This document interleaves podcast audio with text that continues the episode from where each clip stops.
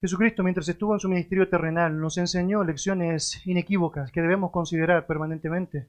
Una de las lecciones maravillosas que nos entregó porque nos muestra realmente su verdad y porque obviamente nos permite estar atentos a lo que significa la realidad de la vida cristiana, es que el trigo y la cizaña iban a crecer juntos. De alguna manera iba a ser muy difícil distinguir el uno del otro en términos estéticos, pero lo cierto es que había una gran diferencia que se iba a manifestar y que obviamente iba a tener su gran consecuencia al final, cuando el segador Jesucristo viniese. Él se iba a encargar de hacer una separación marcada entre lo que era verdaderamente trigo y aquello que era falso, aquello que era engañoso, aquello que tenía una apariencia de verdad, pero que francamente no lo era, en este caso, la cizaña.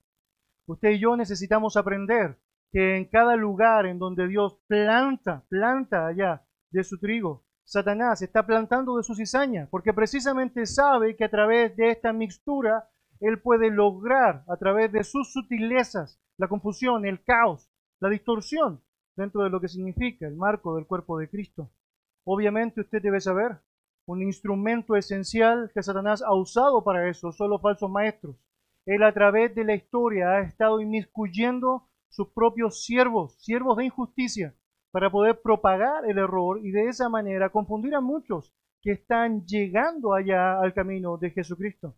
El apóstol Pedro nos ha enseñado allá en su segunda epístola, capítulo 2, versículo 1, pero hubo también falsos maestros entre el pueblo, como habrá entre vosotros falsos maestros que introducirán encubiertamente herejías destructoras.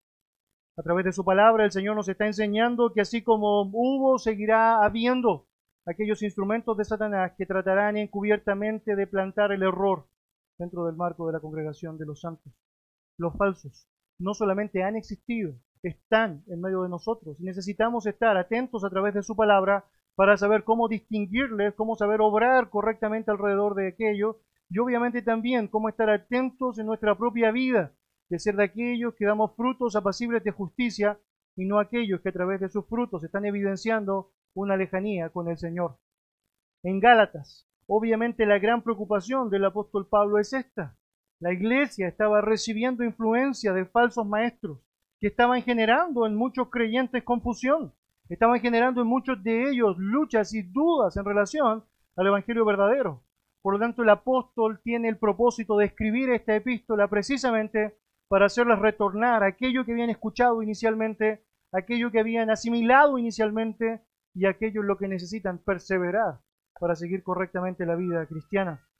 En Gálatas, Pablo nos ha enseñado ya que existe un falso evangelio, capítulo 1, versículos 6 al 9.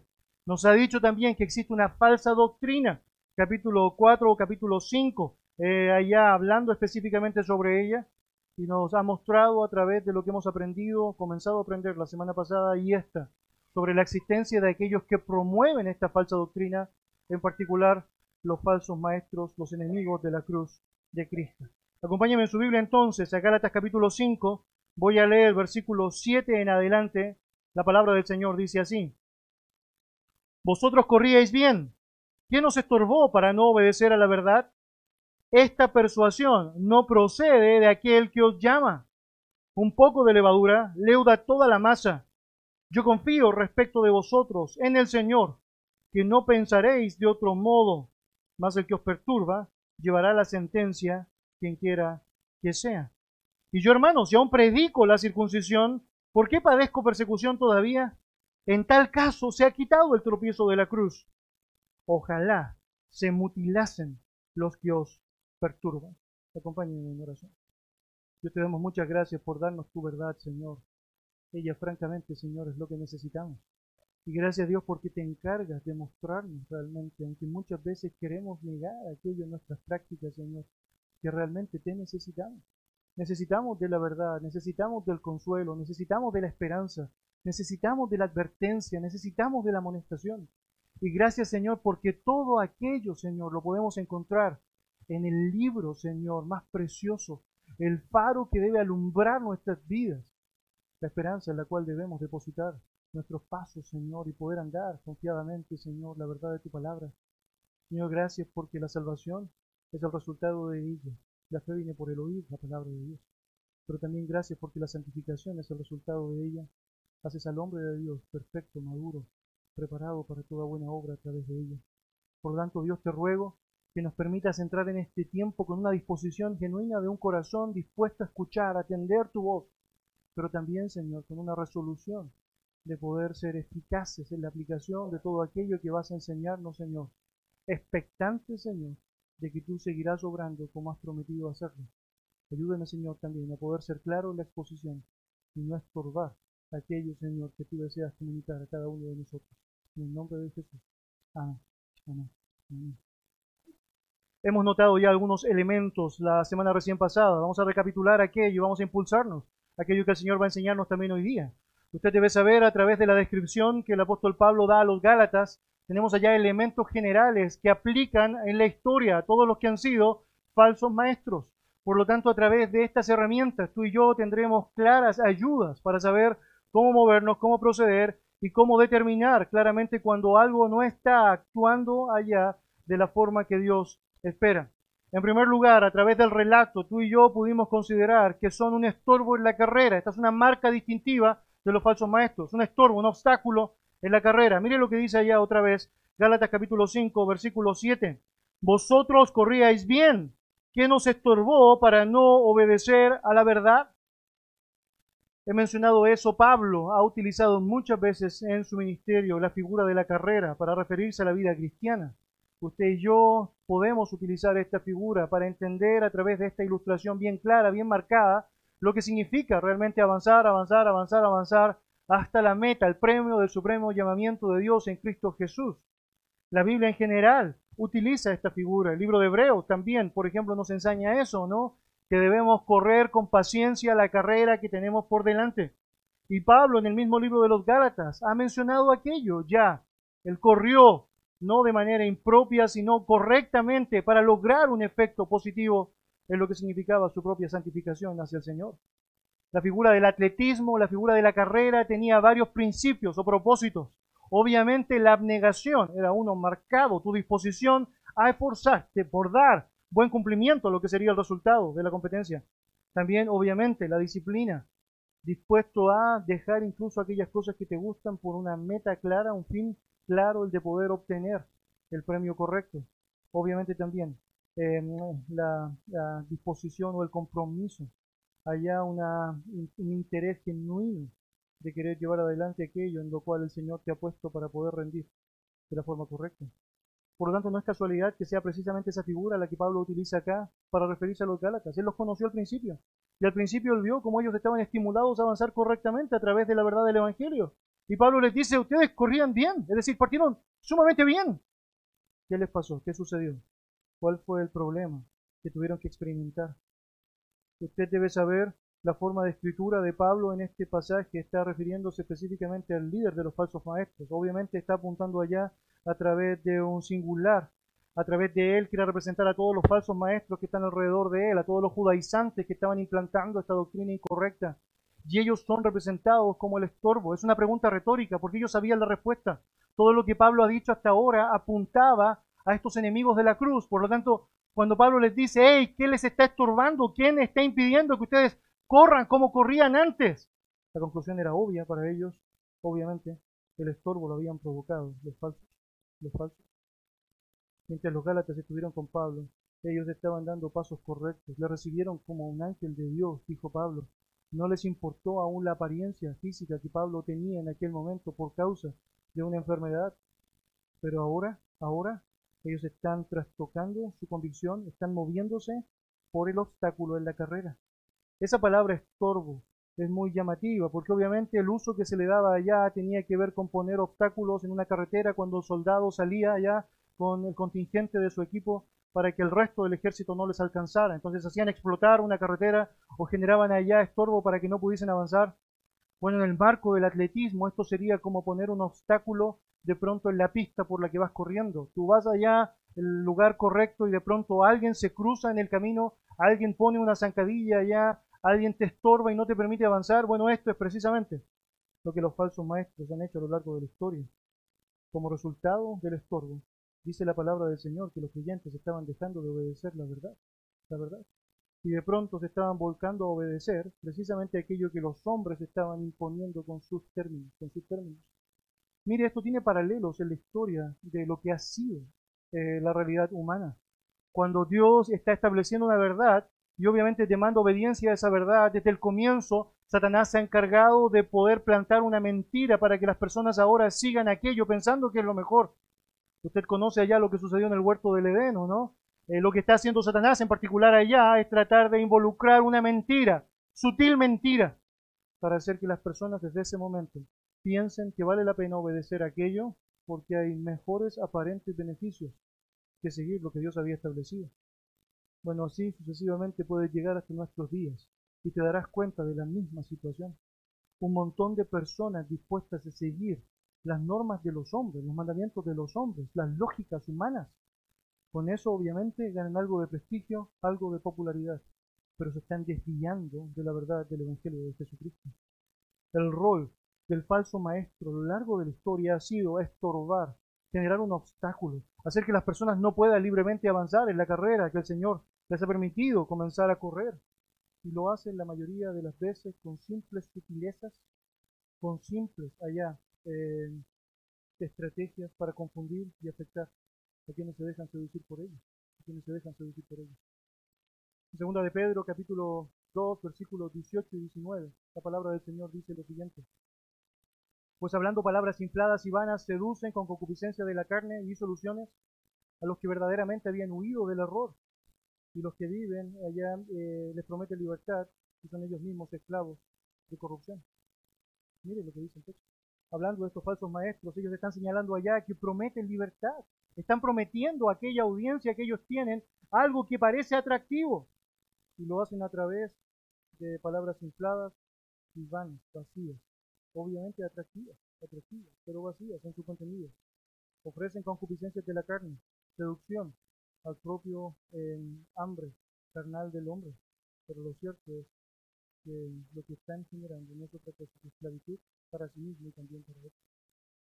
Mis hermanos, los falsos maestros no son de confianza, no son personas de los cuales podemos depender nuestras vidas. Ellos son la oposición de Cristo. Los falsos maestros son como los fariseos de la época de Jesucristo, que estaban obviamente actuando con coherencia a su padre, el diablo, engañando allá, hablando mentiras implantando el engaño a sabiendas de lo que estaban haciendo, absolutas a sabiendas de lo que estaban haciendo.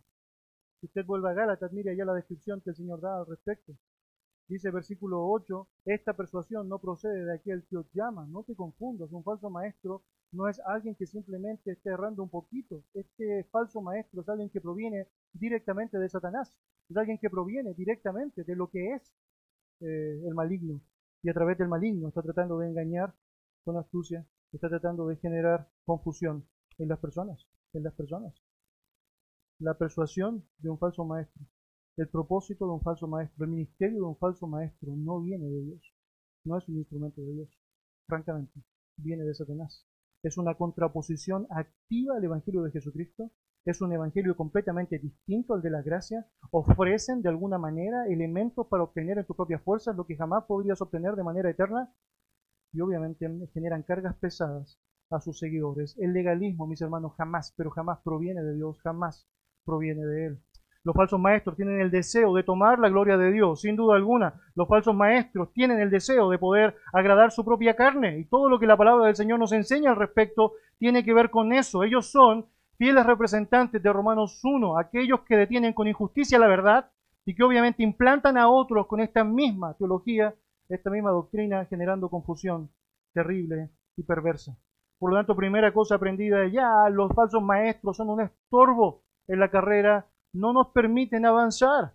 Y si usted nota, hay algo allá que no es de la escritura, que no es algo que está de acuerdo al Evangelio de Jesucristo, necesita saber, eso está impidiéndole avanzar correctamente en la vida cristiana. Un segundo elemento que Pablo nos va a enseñar allá tiene que ver con este carácter que representa una influencia nociva. Mire ya, versículos 9 y 10, el texto dice lo siguiente. Un poco de levadura leuda toda la masa. Yo confío respecto de vosotros en el Señor, que no pensaréis de otro modo, mas el que os perturba llevará a la sentencia quien quiera que sea. La siguiente frase usada por Pablo para referirse al peligro de los fariseos o de los falsos maestros, en particular acá, es una referencia a la levadura, la levadura.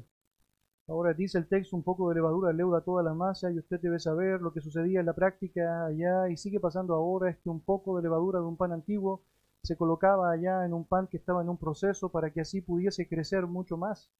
Siempre la figura de la levadura es de influencia.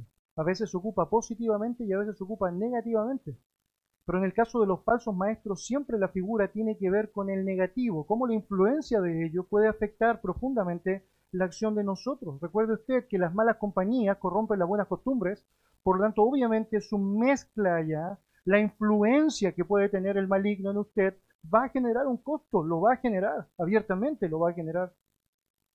La referencia aquí en Gálatas, aludiendo a falsos maestros, habla de esta influencia que ellos estaban generando a través de un evangelio distinto, el de la cruz. Un evangelio que hablaba de que ellos mismos podían obtener lo que era mejor. Y Jesús nos enseñó muchísimo sobre ese tipo peligroso de influencia. Recuerde usted, como hemos aprendido allá, él en su ministerio habló de la levadura de los fariseos, habló de la levadura de los saduceos y habló de la levadura de Herodes. Otra vez, recuerde siempre esta idea, es el enfoque, el enfoque en la influencia, la influencia, la influencia. Así como la levadura de Herodes nos habla de esta influencia de querer el poder por el poder, el materialismo por el materialismo, así como ya no aprendimos a través de su palabra que la levadura de los fariseos, de los saduceos, tenía que ver con el liberalismo, el escepticismo, la incredulidad a lo que Dios había garantizado hacer a través de su poder. También la levadura de los fariseos era una representación del ritualismo, del externalismo, aquello que señala que lo importante es lo que se ve, sin importar lo que está sucediendo francamente en el corazón. Esto es precisamente lo que está pasando allá en los Gálatas. Los judaizantes eran grandes defensores de este externalismo, de la demostración aparente de aquello que francamente no eran. Recuerden lo que nos dice la Escritura. Los falsos maestros tienen apariencia de piedad. La tienen, la tienen. Pero no son otra cosa que lobos vestidos de ovejas. Y obviamente a través de esta influencia negativa que ha tenido grandes costos en el marco de la iglesia a lo largo de los años, han afectado a muchos que van en la carrera. Que van en la carrera. El legalismo, tal como la levadura, puede introducirse, es decir, introducirse sutilmente y no tarda mucho para envenenar a toda la congregación, no tarda mucho para afectar en el marco de la congregación de los santos. Vaya al versículo 10, por favor. El apóstol Pablo dice allá, yo confío respecto de vosotros en el Señor, que no pensaréis de otro modo, más el que os perturba llevará la sentencia quien quiera que sea. Es evidente mientras estudias la epístola de los Gálatas, el deseo de Pablo de que los Gálatas realmente sean creyentes que están en el error. Y él está mostrando allá su confianza a ellos. Yo confío que ustedes no van a, no van a seguir. Yo confío que ustedes no van a claudicar. Yo confío que ustedes, aquel mensaje que creyeron al comienzo y que estuvieron dispuestos a vivir, va a seguir siendo parte de ustedes. Confío que sin duda alguna esta influencia que están recibiendo de los falsos claramente está afectándoles, pero no será suficiente para trastocar la verdad del Evangelio de sus vidas. No terminarán por influenciarse con estos falsos maestros, sino que pensarán en el Evangelio verdadero y tendrán esperanza allá. Por otro lado, el costo de aquellos que están viviendo esta mentira, dice el texto bíblico, es la sentencia, la sentencia. Y usted y yo sabemos, Dios es vengador, sabemos que hay un justo juicio aplicado de parte de Dios, y tal como segunda de Pedro nos enseña allá, ellos tendrán su retribución, su triste retribución, su juicio. Dios será implacable contra aquellos no solamente que están negando la verdad de Dios, sino que están impidiendo que otros puedan escucharlo. Por lo tanto, dos elementos hasta ahora que fueron parte de nuestro tiempo la semana recién pasada, que marcan lo que es el carácter de un falso maestro, un estorbo en la carrera y en segundo lugar una influencia nociva, nociva que puede afectar absolutamente todo. Mira este tercer elemento que nos va a mostrar Pablo ahora, allá arraigado en el versículo 11 y 12. Y yo, hermanos, si aún predico la circuncisión, ¿por qué padezco persecución todavía? En tal caso se ha quitado el tropiezo de la cruz. Ojalá se mutilasen los que os perturban. Mire acá Pablo, lo que va a hacer es mostrar un cambio de figura. Hasta este punto ha estado hablando de los falsos, los falsos, los falsos, los falsos. Lo que va a hacer ahora es que va a mostrar su propia vida como un ejemplo de un buen maestro del Señor, contrastando con estos falsos. Tú podrás a través de esta referencia escritural mostrada acá notar cómo en la práctica tú puedes ver la distancia que existe entre uno y otro. Y Pablo lo va a hacer mostrando una marca que es muy común en los falsos maestros. Ellos manifiestan su odiosidad a aquellos que son su contraparte. Cuando tienes un falso maestro te vas a dar cuenta que uno de sus énfasis mayores en el ministerio será atacar a otros, hablar en contra de otros, afectar a otros que están siguiendo la verdad, que están siendo siervos del Señor a través de lo que enseñan, a través de lo que profesan.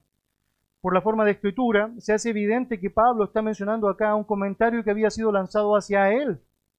Este comentario señalaba que el apóstol estaba predicando sobre la circuncisión. Ahora, note eso, otra vez, mire el versículo 11. Y yo, hermanos, si aún predico la circuncisión, ¿por qué padezco persecución todavía? Es decir, él escuchó que una de las cosas que estaban diciendo los falsos maestros era esto. Mire, la circuncisión es necesaria para la salvación. Hemos aprendido sobre eso, ellos han señalado mucho sobre eso, el antecedente bíblico nos enseña al respecto, pero agregaban a eso, hey, Pablo creía eso, de hecho Pablo predicaba eso, que la circuncisión es fundamental para que tú seas salvo. Y Pablo está diciendo, ah, no, no, no, Ahora, déjenme decir algunas cosas con respecto a esto que francamente es interesante. Hemos aprendido mucho sobre cómo funcionan en la práctica los falsos maestros, quienes al igual que su padre el diablo son expertos, absolutamente expertos en tergiversar la verdad, generando es una mezcla con la mentira. Eso es lo que hacen. Ellos saben que lo mejor que pueden hacer no es manifestar una abierta mentira. Tú y yo podríamos darnos cuenta de una abierta mentira lo que es mejor para lo que significa su funcionamiento es mezclar un poquito de verdad con mentira y de esa manera afectar e infectar al pueblo de Dios. Por ejemplo, déjeme dar allá un ejemplo práctico. Pablo sí habló de la circuncisión, lo habló, él dio allá argumentos en relación a lo que significa la circuncisión. Si usted, por ejemplo, leyera 1 Corintios capítulo 7, versículo 18, Pablo dijo lo siguiente, fue llamado alguno siendo circunciso, quédese circunciso. Entonces, a partir de esa frase aislada, usted y yo podríamos discernir, bueno, Pablo está diciendo que el llamamiento para salvación es producto de la obra de la circuncisión. Note lo que dice, fue alguno llamado siendo circunciso. Bueno, ¿qué dice allá? Entonces algunas personas podrían tomar esa frase del apóstol Pablo y decir, mire, ve, este es su mensaje, esta es su realidad. Para ser salvo, tú y yo necesitamos circuncidarnos. Circuncidarnos. Si no, estás perdido, absolutamente perdido. Pero eso no es todo lo que Pablo señaló. Cuando tú lees el contexto completo de la referencia allá, te das cuenta que él dijo mucho más que eso. Déjeme compartir con usted. Otra vez, 1 Corintios, capítulo 7, verso 18 al 20, dijo así. Fue llamado alguno siendo circunciso, quédese circunciso. Fue llamado alguno siendo incircunciso, no se circuncide. La circuncisión nada es y la incircuncisión nada es, sino el guardar los mandamientos de Dios. Cada uno en el estado en el que fue llamado, en él se quede. Es muy distinto cuando lees todo completo. Pablo está compartiendo con los corintios lo que significa estar en Cristo. Estar en Cristo significa ser una nueva criatura. Por lo tanto, lo importante es obedecer a la verdad, obedecer los mandatos del Señor. Si usted conoció a Cristo siendo circunciso, bueno, siga allá, avance de ahí para adelante. Si usted conoció a Cristo habiéndose, nunca habiendo sido circuncidado, bueno, siga de ahí para adelante. Obedezca al Señor, ese es el punto. De hecho, lo deja muy claro él mencionando allá eh, la circuncisión no es nada, eh, la incircuncisión no es nada, sino la obediencia. Estas son como las palabras de Jesucristo, ¿recuerda? No todo el que me dice, Señor, Señor, entrará en el reino de los cielos, sino el que hace la voluntad de mi Padre, el que obedece, el que obedece, el que obedece. Cada uno en el estado en que fue llamado, en él se queda. Y esto es básicamente una referencia a cómo debemos enfrentar nuestra vida a partir de Cristo, cómo a partir de Cristo el Señor construye en nosotros. Antes de Cristo estamos muertos y todos los actos allá están dentro del marco de la putrefacción de nuestra muerte espiritual. Pero en Cristo, wow, en Cristo, desde allá. Quiero mostrarles específicamente eso porque de alguna manera, aislando ciertos pasajes, lo que va a suceder es que algunas personas podrían implantar el error y usted debe tener mucho cuidado. ¿Puedes decírmelo completo? ¿Podrías decirme el capítulo completo allá? Déjame leerlo por completo antes de llegar a una conclusión de alguna manera así te proteges del error del engaño satánico, del error completo del engaño satánico. Usted y yo necesitamos ser fieles a todo el consejo de Dios. Los falsos maestros se obsesionan con ciertas palabras aisladas, según segunda de Pedro, para su propia perdición, porque francamente lo que quieren lograr es su foco, el estímulo de su propia carne. Déjeme darle otro ejemplo de otra referencia que Pablo eh, usa para citar la circuncisión, otro episodio de su vida. En Hechos capítulo 16, precisamente eh, el texto nos dice lo siguiente. Después llegó a Derbe y a Listra, y he aquí, había allí cierto discípulo llamado Timoteo, hijo de una mujer judía creyente, pero de padre griego. y daban buen testimonio de él los hermanos que estaban en Listra y en Iconio. Quiso Pablo que éste fuese con él y tomándole le circuncidó por causa de los judíos que había en aquellos lugares, porque todos sabían que su padre era griego.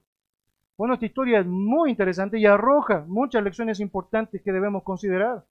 Si lo lees a simple vista, tú podrías argumentar, yo podría argumentar que Pablo es un defensor de la circuncisión. De hecho, él mismo circuncidó a Timoteo. Eso dice el texto. Pero hay bastante más que decir en referencia a ese pasaje. En primer lugar, cuando lees el pasaje te das cuenta que cuando Timoteo fue conocido por Pablo, él ya era un creyente. ¿Notaste eso? Dice otra vez, mira, después que llegó a Derbe y a Listra, de aquí había allí, ¿cierto? ¿Qué cosa dice? Discípulo llamado Timoteo. De hecho, no solamente es reconocido como un discípulo, sino que además dice que tenía súper buen testimonio con los demás. intachable. Un buen, un buen discípulo. Por lo tanto, solamente al leer eso te das cuenta de algo que es esencial. Es decir, la circuncisión no es lo que motiva la salvación. La circuncisión en este caso fue posterior a la salvación. Por lo tanto, difícilmente podría ocupar ese pasaje para decir, Pablo predica que para ser salvo necesitas circuncidarte. Nada de eso está enseñando el texto allá.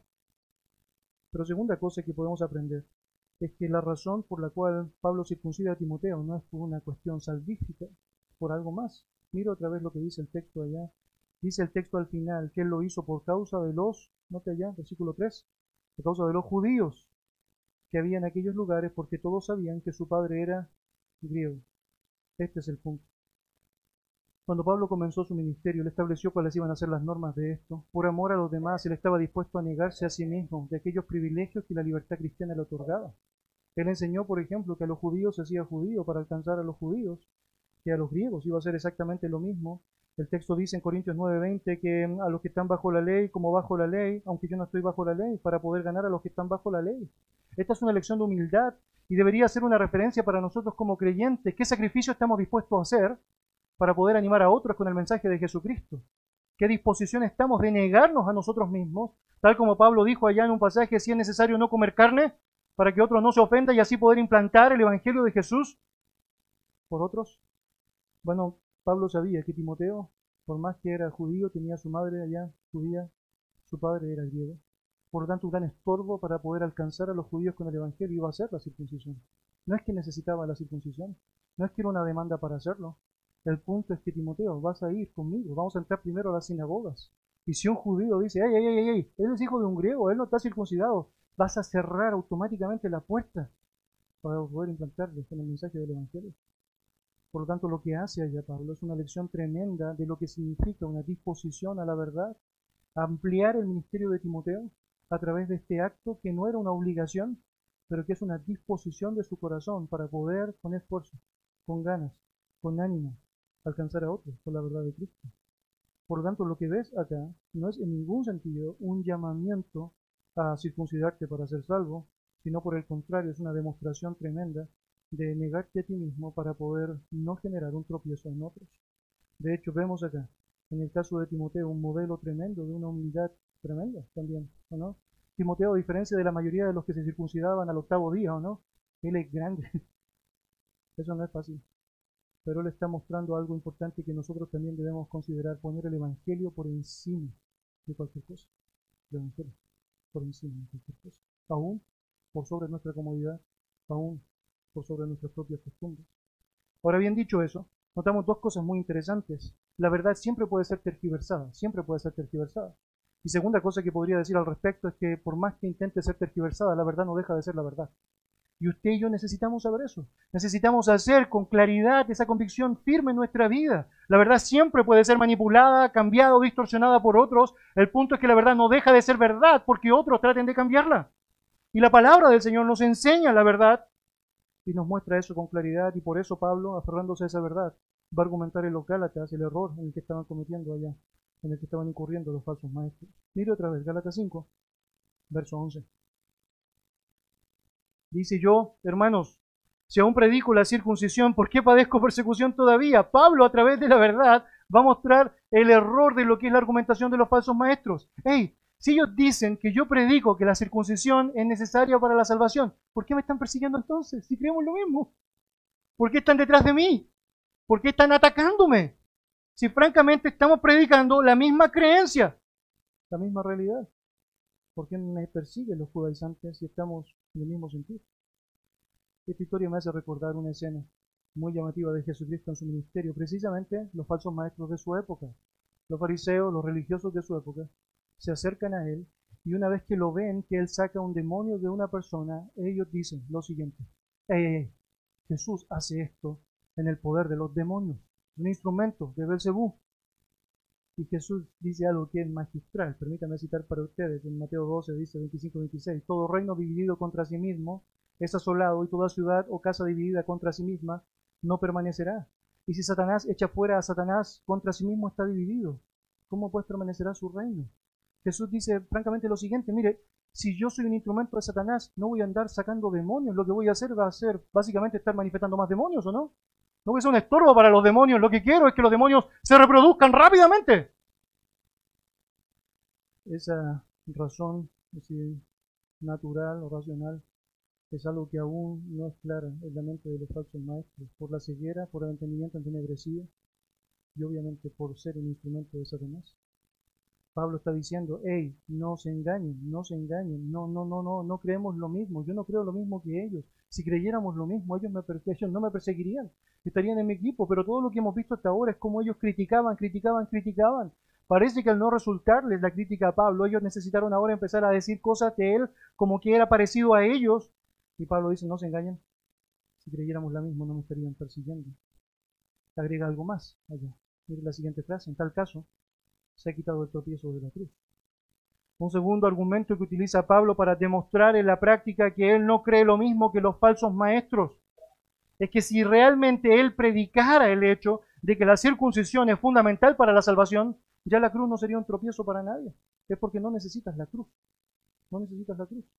Si la salvación depende de lo que tú haces, no tiene sentido la cruz. De hecho, Cristo no tiene sentido. Eso lo va a haber dicho antes ya en el libro de Gálatas. Porque todo tiene que ver con el esfuerzo humano, todo tiene que ver con lo que yo puedo obtener, todo tiene que ver con mi propio ego. Y Pablo está diciendo con argumentación clara ya, bueno, si francamente eso hubiese sido, es mi mensaje, el de que la circuncisión es lo que necesitas para la salvación, ¿por qué tendría que estar predicando de la cruz? ¿Por qué tendría que seguir estorbando a las personas con este mensaje que es duro? Que es duro. Pero gracias al Señor, todo lo que es su ministerio y todo lo que podemos ver de los hombres fieles a lo largo de la historia es que no claudicaron de predicar la cruz por más estorbo. Esto significó para muchos. Pablo dijo en 1 Corintios 1, versículos 23 y 24, nosotros predicamos a Cristo crucificado para los judíos tropezadero y para los gentiles locura, pero para los llamados tanto judíos como griegos, Cristo es poder de Dios, sabiduría de Dios. Y esto es básicamente lo que sucede con la verdad del Señor. La palabra de Dios para aquellos que son filósofos, para aquellos que son religiosos, es un tropezadero, una locura.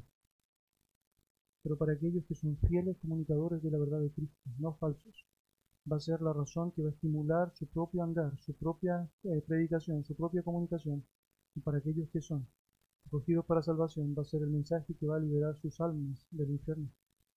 Mis hermanos, el mensaje de la circuncisión no era ofensivo, de hecho era tremendamente halagador, era decir a las personas, tú puedes, hazlo, just do it, es, lógralo, tú puedes hacerlo, con tus propias fuerzas, lo puedes conseguir.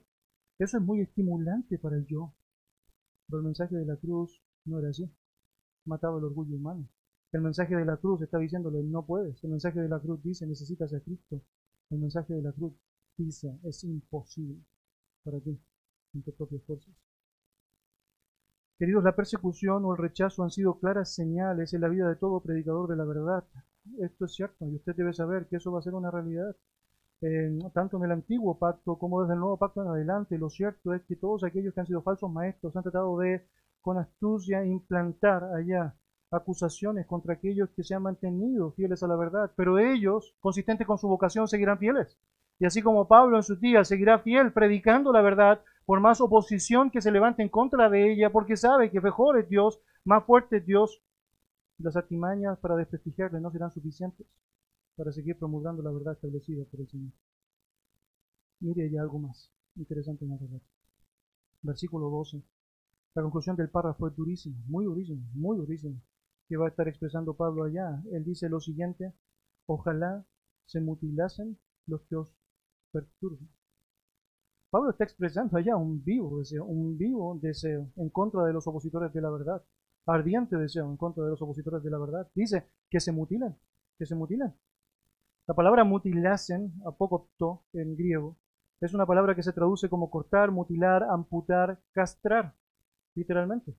Es como si señalase lo siguiente, si los legalistas están tan entusiasmados con la circuncisión, bueno, terminen por castrarse por completo. Bueno, pues, dele. El punto es este, si la salvación finalmente se consigue por la circuncisión, glorifíquense al tiro. Esto sería básicamente su punto. Yo podría decir bastante al respecto con la frase que Pablo está utilizando acá. Algunos podrían considerarla un poco extrema, de alguna manera poco fina, eh, pero lo cierto es que tiene mucho sentido cuando aprecias un celo por la verdad, cuando aprecias un celo por la verdad y un amor por tus hermanos, quienes no quieres que se dejen caer por el engaño de Satanás. Permítame decirlo así. Cuando ves el ministerio de Jesucristo, hay ciertas escenas que son sorprendentes, aún para nosotros, muy sorprendentes. De pronto lo ves que Él tiene tremenda misericordia con aquellas personas que eran catalogadas como los mayores pecadores de su tiempo. Es increíble. No tenía gran problema con comer con ellos, con conversar con ellos y con presentarles la verdad del Evangelio. Notas allá a Mateo el publicano como un buen ejemplo de eso. Notas, por ejemplo, a la mujer adúltera que iba a ser apiedrada. Notas, por ejemplo, a esta eh, mujer que está en el pozo, que había tenido un montón de maridos. Notas, por ejemplo, a Saqueo allá, que obviamente había robado eh, en la posición que tenía. Y de pronto ves que Jesucristo está relacionándose con ellos, con gran misericordia, gran misericordia. De hecho, la acusación de los falsos de sus días era básicamente lo siguiente, ¿o no? Ellos decían, bueno, no decían nada, yo lo voy a leer acá. Ellos decían, y los escribas y los fariseos, viéndole comer con los publicanos y con los pecadores, dijeron a los discípulos, ¿qué es esto que él come y bebe con los publicanos y pecadores? Él va a una ilustración muy interesante en su ministerio. Él va a contar la historia de un hombre que tenía una viña y que le pidió a uno de sus hijos que fuera a trabajar y el hijo le dijo, sí voy, pero no fue. Y a otro de los hijos le dijo, anda a trabajar y él dijo, no voy a ir, pero luego arrepentido fue. Y lo que quiso ilustrar con eso era cómo la actitud de aquellos que eran los pecadores de su época, los publicanos, las prostitutas, inicialmente habían dicho, no, no voy a seguirlo, pero de pronto el arrepentimiento empezó a funcionar en ellos.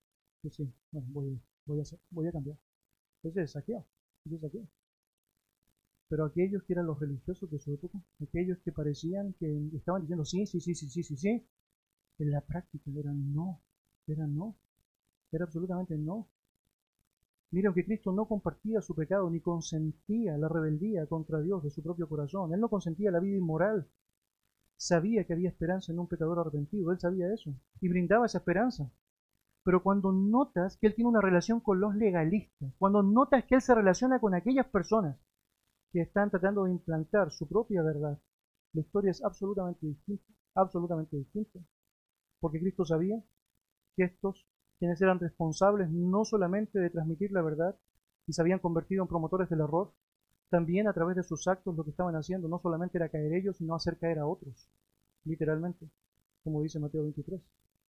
He allí la razón de terminologías tan distintas hacia ellos como las que tiene con los otros. Tú vas a leer en el ministerio de Jesucristo que él utilizó palabras como estas. Guías ciegos, necios, hipócritas, serpientes, generación de víboras, corruptos, inmundos.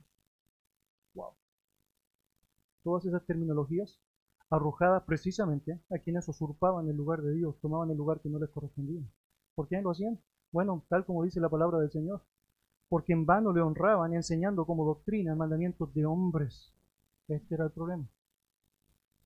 Mis hermanos, fue Jesús quien en su época dijo lo siguiente, cualquiera que haga tropezar a uno de estos pequeñitos que creen en mí, mejor le fuera que se le atase una piedra de molino al cuello y se la arrojase al mar.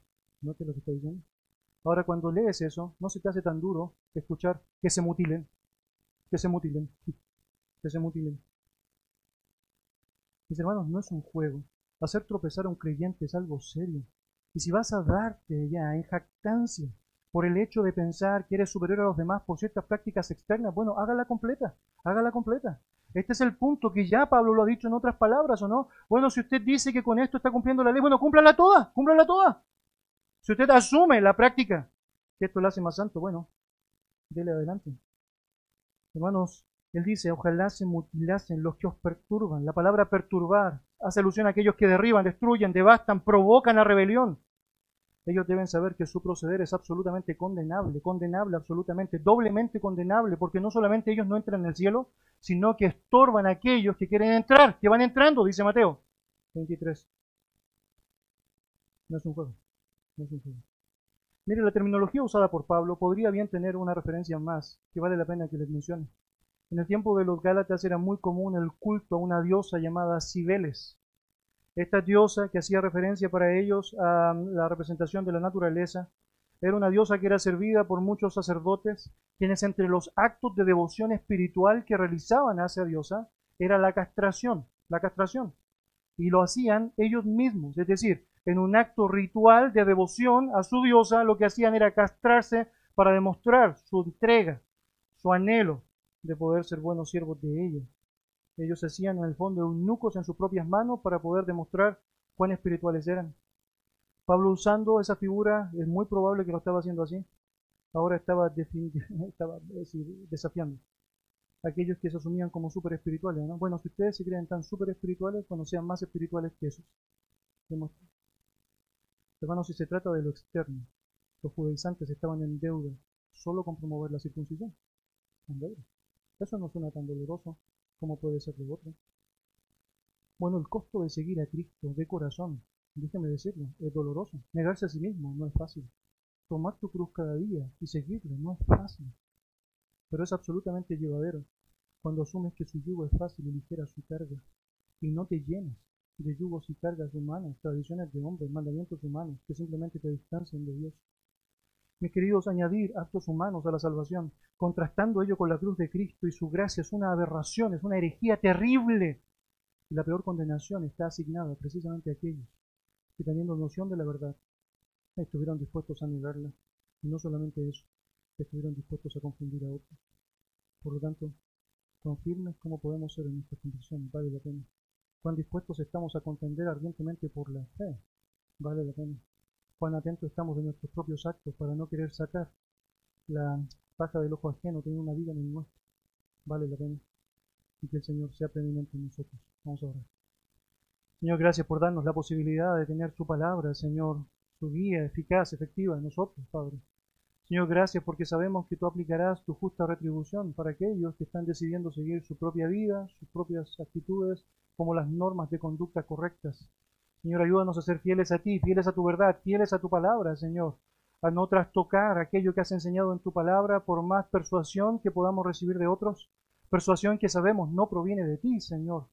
Eh, cuando alguien nos dice que Dios le ha dicho algo, que nos muestre su versículo y su capítulo para estar seguros, absolutamente convencidos de que es tu palabra y no simplemente la palabra del hombre cuando alguien quiere implantarnos ciertas lógicas que están fuera del marco de la palabra del Señor, que no hay principios que la respalden.